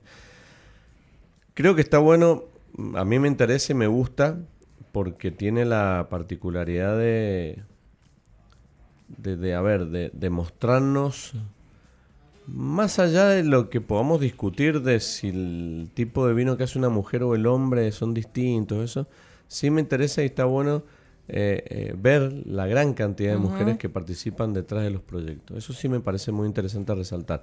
Y a través de esta feria lo que se va a buscar es eso, que va a ser el día 29, sábado 29 de abril, en eh, la bodega de las compuertas allí en La Madrid. Entonces, bueno, eh, las, encargadas y organizadoras de este evento, que son Gabriela Malicia y Florencia Sousa, eh, hacen un poco esta, lanzan esta propuesta eh, con el apoyo de muchas empresas y con el apoyo también de muchas mujeres que están relacionadas al mundo del vino. Y bueno, cuando ves el listado realmente te das cuenta que es un listado grande de mujeres, está bueno. Y, mujeres de todas las generaciones, mujeres eh, mayores, mujeres de, mediana edad como nosotros y mujeres más jóvenes que también están aportando muchísimo a la viticultura argentina, de personas muy conocidas y personas, como decía, que por ahí no son tan conocidas por el consumidor y que está bueno tener la oportunidad en esta feria de poder encontrarlas y conocerlas. Sí, sí, muy lindo. La verdad que mm, me gusta mucho visibilizar, eh, sobre todo a los pequeños proyectos de, muchas mujeres que, aportan hoy a la industria eh, buenos productos, estar en contacto con ellas, que eso eh, al consumidor le gusta mucho, conocerlas, probar.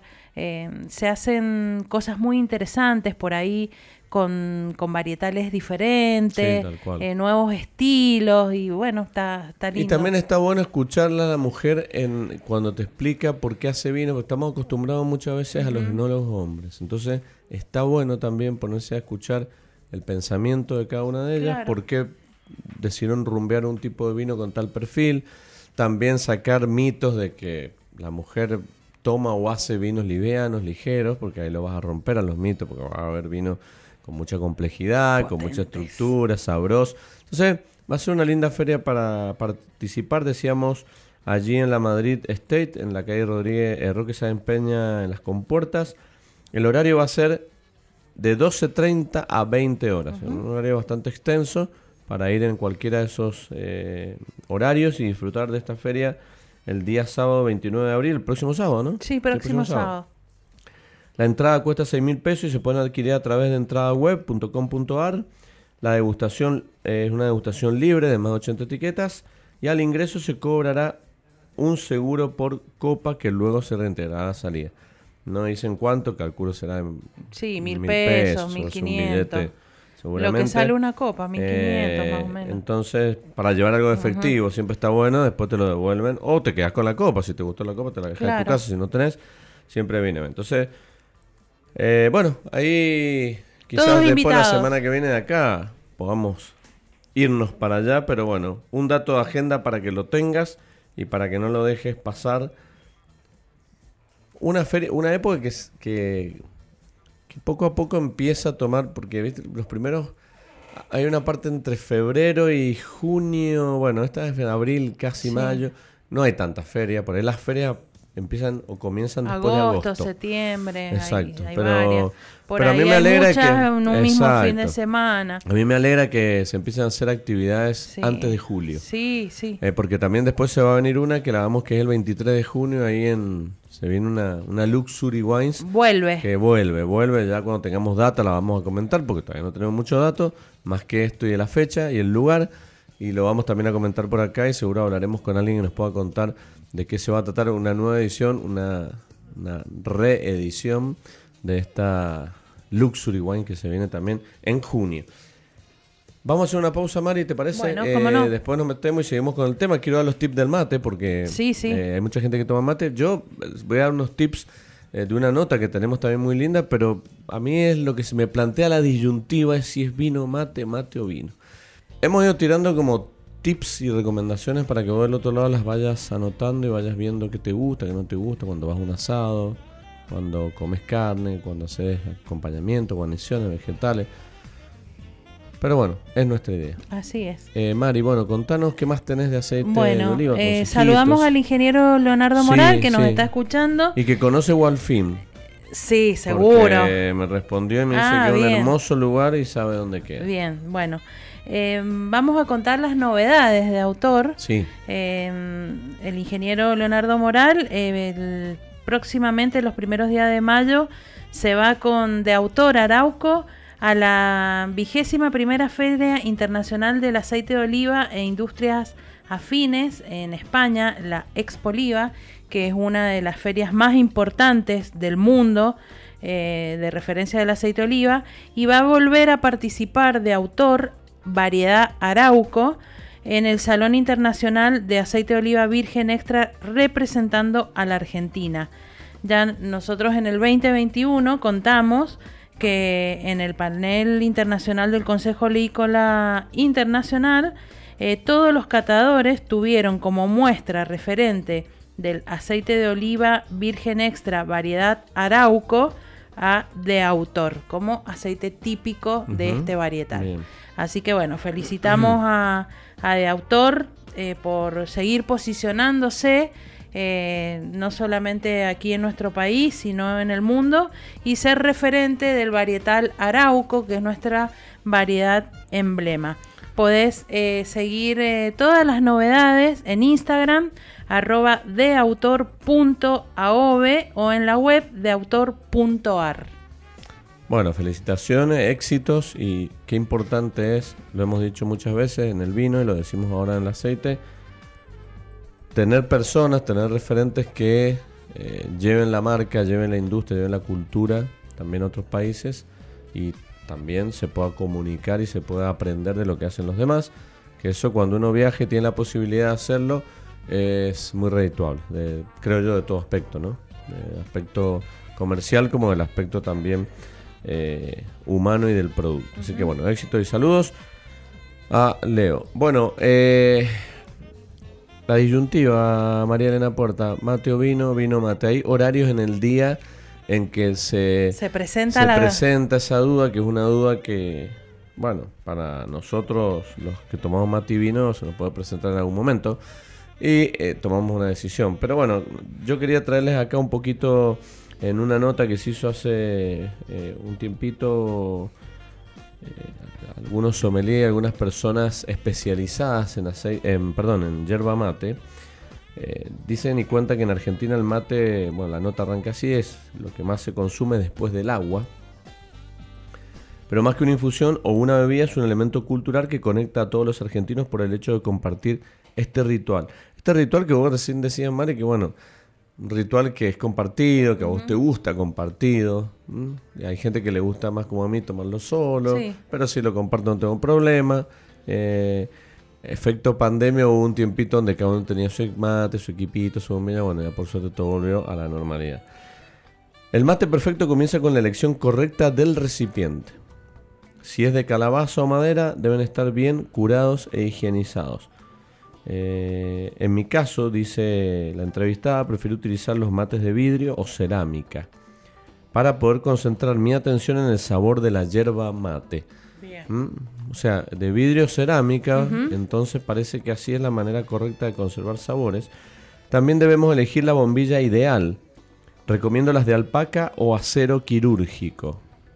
Y cada 15 días hay que higienizar las bombillas. Eso está bueno, eso no lo hago nunca. Y eso está bueno.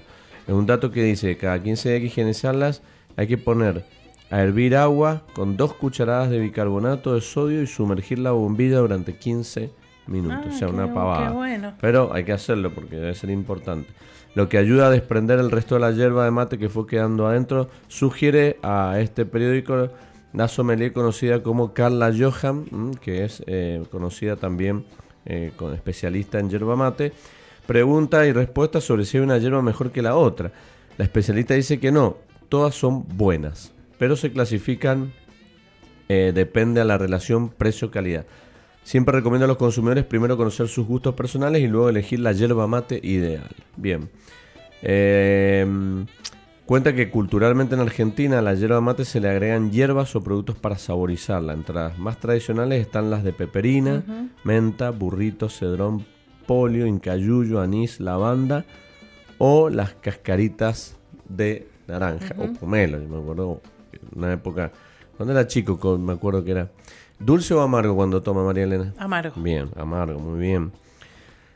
Bueno, acá eh, habla de que ella tiene recuerdos de sus primeros mates en Misiones. Mi mamá le ponía coco rallado, dice a la yerba mate, y lo cebaba con leche caliente para hacernos sentir adultos entre los adultos. O sea, es cierto cuando sos chico por ahí. Sí, que eres eh, mate. aparte y no que no te gusta, no te gusta. Entonces tenés que agregar algo dulce sí, no, o algo. Y aparte que no te dan mate. No, no te dan. Cuando sos chico y querés mate, no te dan. Por otro lado, el mate cocido, también con cáscaras de naranja y azúcar quemada, que nos hacía también mi abuela en la chacra, cuenta eh, Carla eh, un poquito a esta nota. Y después, bueno, como datos interesantes también, Josefina Armendares, también sommelier CBC. Agrega que el palo es uno de los componentes de la... Este que a veces dice cono sin palo, no tenés idea qué significa. Em, dice que el palo es uno de los componentes de la hierba. El Código Alimentario Argentino acepta hasta un 35% de palitos en la mezcla, 6% de hoja y 35% de palos. Las hierbas compuestas ya vienen con hierbas incorporadas, 60% de hierba mate y 40% de hierba. Mucha gente prefiere hacer sus mezclas y le agrega los yuyos que le gustan. Sin embargo, hoy ya viene mezclada por, desde la industria y es mucho más práctico. Eh, es muy importante, resalta la calidad, la, perdón, la calidad del agua, sí, bien digo. No agua mineral, mejor agua de canilla, si se puede filtrada para que no tenga gusto a cloro. No hay que hervir el agua, eso sí es importante. Eh, no debería superar los 80-83 grados. Si el agua hirvió, se tira y se vuelve a empezar. Es cierto, cuando vos hervís el agua, Sí, después se te quema la hierba se en dos segundos y aparte que vos te quemás, eh, no es lo más Bueno, es como en el, en el té, en el café, eh, pasa lo mismo. El tema- Tiene que llegar a un cierto grado de ebullición, y pero no hervida. Que ahora es un poco más sencillo con las eh, pavas eléctricas que uno tiene las, la- la- Antes las no distinciones. sabía. Antes te, te olvidabas, te hervía 20 minutos el agua. Claro. O cuando la- las viejas eh, casas Ya de la casi pava era... pava. No, aparte vos antes, antes no había ni termo. No sé si había termo. Hace muchos años no existía el termo. Entonces vos tenías que La calentar pava. la pava, servía al mate y iba al fuego. Entonces, claro, el agua en un momento se recontra hervía mil veces y tomaba. Pero bueno, eran las formas de tomar. Hoy tenemos la posibilidad de tener el control de temperatura que también nos hace la vida más sencilla. Eh, la pregunta del debate, como yo te decía recién, mate dulce o amargo, dice Sí. que como el resto de las infusiones siempre se debería consumir Amargo. Bien. Está bien porque en muchos casos dice Carla que se utiliza un endulzante para enmascarar el sabor de un mate mal elaborado, pero todo está permitido en la cultura del mate. Si desean tomar mate dulce, que sea por una elección. En ese caso, el único consejo que les doy es disolver el endulzante, azúcar, endulzante artificial, miel o stevia dentro del termo. Claro. Claro, no poner la, la medida en el mate, porque si no se endulza muchísimo. Entonces, eh, está bueno esto para poder disfrutar del mate. Y es cierto, es como, como cualquier producto, si vos tenés una hierba de calidad, como el café, como el té, y realmente está pensada desde el punto de vista de sus sabores y aromas, y le agregás o la invadís de azúcares, eh, lógicamente va a desvirtuarse todo el sabor. Entonces, eh, bueno, eh, a ver, ¿cómo preparar un mate rápidamente, Mari, para que sepas? Eh, llenar el mate de tres cuartas partes. El secreto es agitar el paquete, ya que por efecto de la gravedad los componentes se acomodan de modo tal que quedan los menos pesados en la base del paquete y la mezcla se pierde. O sea que hay que mezclar el paquete y después ponerlo tres cuartos. Con la mano cubrir la boca del mate y agitarlo de manera que la hierba mate se mezcle en el interior. Es decir, en el mate mismo, cuando uno le pone la hierba, se agita como un cóctel, así una ¿Usted lo hace todo eso? Siempre, casi siempre, casi siempre, a veces me olvido. Pero siempre. Humedecer la hierba mate en la parte más baja con agua tibia, eso no lo hago. Es decir, esperar a que se infusione y después agregar otro Ah, chorrito más de bien. agua y esperar. Recién entonces colocar la bombilla en ese lugar. Sí, eso yo lo hago, sí es cierto, yo lo hago. Le echo agua un poquito y después pongo la bombilla. No eso, pongo la bombilla. eso iba a preguntar eh, si ponía ya con la hierba con la bombilla o después, porque hay mucha gente que eh, la pone después para que no se tape. el- Bueno, ahí dice, el hecho de humedecer la hierba antes de colocar la bombilla va a evitar que se tape. Bien. ¿Mm? Ya que de esta manera los componentes más finos, polvo y hoja fina, se hinchan y no entran en los pequeños orificios del colador de la bombilla. Entonces, eh, bueno, eh, dice acá que en un mate aproximadamente entran 50 gramos de hierba y eso podemos cebar medio litro de agua. Ajá. Es decir, en la mitad del termo habría que cambiar un poquito la hierba. Claro, exactamente. Hacer un refilm, sacar un poquito y hacer refilm. No hay que mover la, movi- la bombilla. Ah, eso. Hay mucha gente que mueve y cuando se tapa veo que, no sé, le hacen como un, un círculo con los dedos al, al mate para que se destape. Hay Ah, mucha sí. gente que Dice- hace bueno, eso. cuando se tapa hay que pegarle abajo. Ah, ahí, bueno, hay diferentes- mate. Sí, pero no se mueve la bombilla. La bombilla no se mueve, es un desastre. Hay muchos que la sacan, la ponen para que se no, destape y no, hay que, no no hay que nada. manosear la bombilla. Bueno, Ahí está, la clave es eh, primero poner un poquito de agua para que se infusione y eso va, no va a permitir que se tape el mate. Claro, exactamente. Bueno, algunas, algunos tips para vos que estás Está escuchando del buenísimo. otro lado y que tenés la posibilidad de y que te gusta tomar mate, algunas cositas como para esclarecerlas. ¿Y qué maridaje con mate? Porque con el café siempre decimos café con, con algún chocolate, eh, con alguna galletita. No sé, el café por ahí eh, se me va más a lo dulce porque a mí me gusta tomarlo amargo. Entonces, eh, está bien, puede ser un café con, con huevo, con huevo revuelto, con omelette, puede ser alguna opción más salada.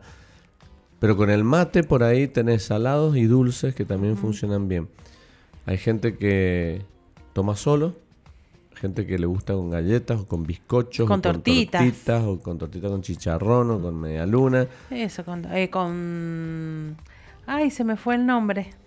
Eh, ¿Salado? eh, ¿Dulce? tortas fritas. Ah, la- las, las torrejas o la no, no, no. sopaipilla. No. Sopaipilla, sopaipilla. Eso, sopaipilla. Sí, claro, la sopaipilla es Eh, fantástica. Mate y sopaipilla es algo muy típico.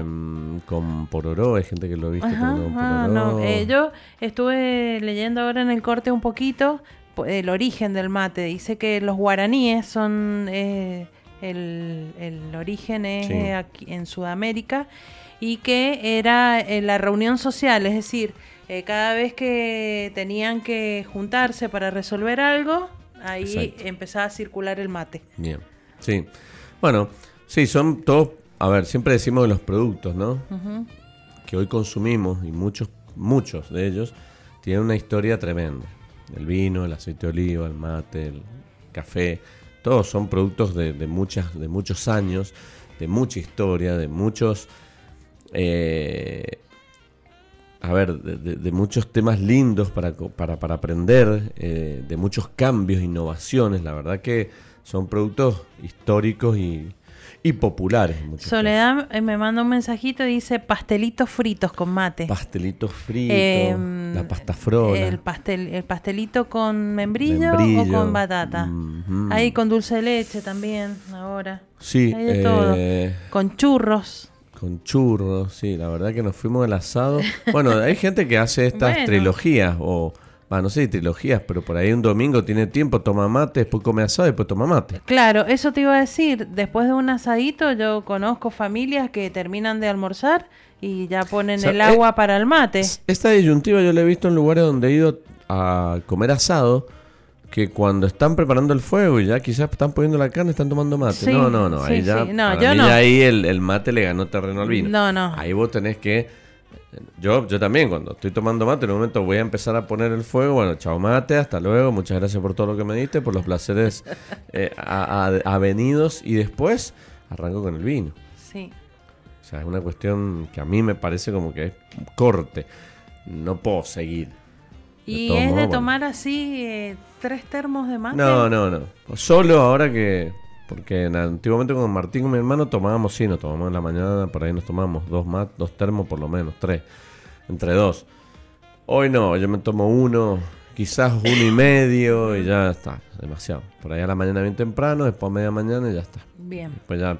Pero bueno, eh, me ayuda a... Ya después en la tarde está la disyuntiva y elige vino. No, no, eli- después de las seis de la tarde ya es elijo vino. vini- Después de las vino. la tarde es vino. hacen- Sí, tal cual. Bueno, nosotros podríamos estar en el programa acá tomando mate y estamos tomando vino. Claro. Y estamos disfrutando. ¿Qué te pareció el Bonarda, Mari?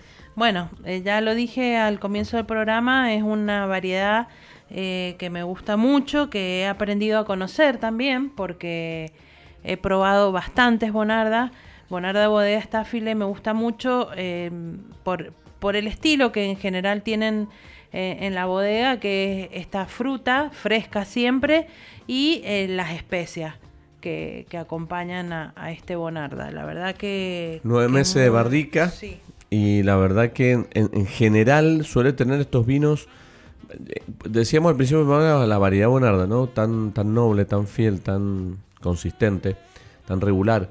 Y en este caso no deja de ser la excepción porque un Bonarda de la zona de Luján, pero con mucha frescura, muy, muy, muy, muy amoldado, muy domado, muy amable. Sí. De estos vinos que siempre decimos que vos que no tomas mucho tinto o que vas a empezar es un- una alternativa linda para comenzar, tentadora, que te motiva. Entonces acá encontramos un poco este perfil en esta variedad que repito no es muy conocida para muchos. En, en boca es muy amable, no tenés eso, eh, eh, mucha carga tánica. Exacto. eh, también es muy frutado en boca. Sí, hay una explosión de sabores en la boca cuando uno lo, lo- lo está pasando al vino por la misma. Y una vez cuando uno traga hay como una sedosidad que Porque por que ahí hay algunos bonardas que he probado que son eh, mucho más maduros O mucho más ligeros. y ligeros, exactamente. Sí, sí. Bueno, por Esto eso sería decíamos... como un término medio. Y, y refleja muy bien la zona de Luján, de Agrelo, por lo tanto también tiene ese punto a favor. Para aquellos que todavía no tienen la posibilidad de disfrutar de las bondades y virtudes del Bonarda van a encontrar cada vez más por suerte y, y- y- y cada vez más satisfacción nos da. Nos vamos a Walfin. Vamos a Walfin, sí, eh, sí porque justo estaba mirando eso y bueno, Ruta, 40. Ruta 40, la Ah, ruta que nos gusta tanto. Pero no sabemos si ir para el norte o para el sur, ¿no? Bueno, nos vamos a ir a, eh, al norte, ¿no? Nos vamos a ir al norte. Bodega Gualfín es propiedad de la municipalidad de Gualfín, un emprendimiento, a ver, Gualfín, porque digo bodega Gualfín, porque hay una bodega.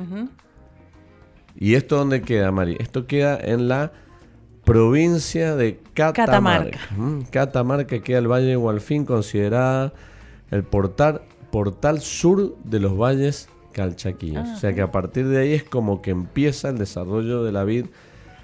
Rodeado de montañas, se encuentra ubicado a 55, 55 kilómetros al norte de la ciudad de Belén, Catamarca, con una altura aproximada de 1860 metros sobre el nivel del mar, precipitaciones entre los 150 y 200 milímetros anuales, una marcada amplitud térmica, resultado de diferencias de temperaturas diurnas que en verano rondan los 40-45 en horas del mediodía y 18 y 20 en horas nocturnas.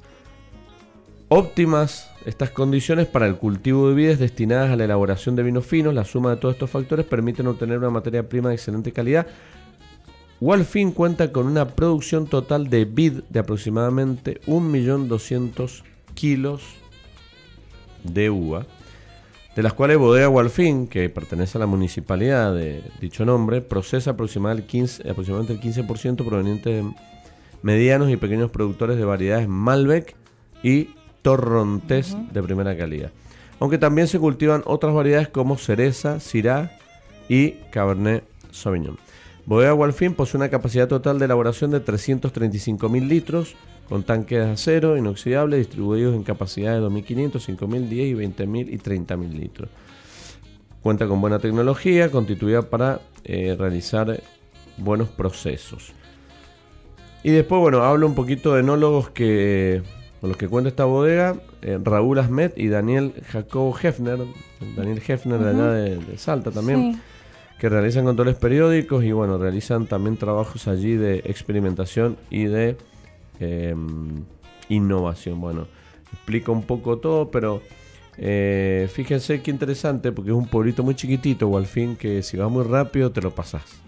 Sí. O sea, si vas muy rápido en la ruta por esa parte de la 40 te lo pasas.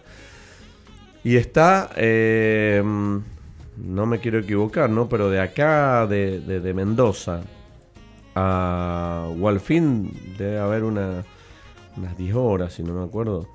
Si- si- a ver, si no, no le vamos a pifiar, lo vamos a buscar, pero eh, normalmente son zonas, decía, de una catamarca muy bonita, esa parte muy pintoresca, muy Sí, Valle Calchaquí, sí. porque la verdad que eh, sí hay una zona de Valle Calchaquí eh, muy definida. Y, y de acá a Mendoza, eh, si te vas en auto por la ruta 40, estás en 11 horas. Más o menos. 10, 11 horas, llegas al, al pueblito de Walfin. Donde, si, repito, si vas rápido, capaz te lo perdés, pero si vas despacito vas a poder ver vinido en ambos márgenes de la ruta y vas a entender de qué estamos hablando. Torrontés y Malbec, pero también hay Cabernet Sauvignon, hay Syrah y otras variedades un poquito más Qué lindo, qué ganas de viajar. Bueno, ya le queda poco. Ya le queda poco. Tenemos ahí una, una feria de por medio que después les estaremos contando. Pero yo voy a sobrevolar Walfin esta Ustedes, oportunidad. sí, exactamente. Usted, usted la va a ver De- de- de- desde, el, desde el cielo a la ruta 40. Bueno, Mari, se nos terminó el programa. Nos terminó el programa, muchísimas cosas, temas que quedaron, pero bueno, hoy fue un programa entre idas y venidas con el vino, la carne, el asador, El las mate. cocciones, el mate, quedó aceite de mucho oliva. aceite de oliva, los bizcochitos, las tortas y un montón de cosas que hemos hablado hoy. Así que bueno, hemos llegado al final. Eh, gracias Héctor del otro lado por la operación, por todo el trabajo como siempre. Mari, gracias nuevamente por estar acá, acompañarnos y hacer de este sábado un sábado más agradable para todos aquellos que nos escuchan. Así es, bueno, la verdad un hermoso programa con mucha información. Si te, si te lo perdiste o querés volver a escuchar para tomar nota de, de todos los tips que hemos eh, dado hoy, en la semana el señor Luis Mantellini sube a las redes sociales el programa y lo podés volver a escuchar y será hasta el próximo sábado que se nos termina ya el mes de abril. Qué rápido pasa todo, ¿no? Sí. Pero bueno, nosotros lo hemos disfrutado, pero pasa todo muy rápido. Así como dijiste vos, el programa queda colgado siempre en redes sociales para aquellos que puedan volver o querer escucharlo.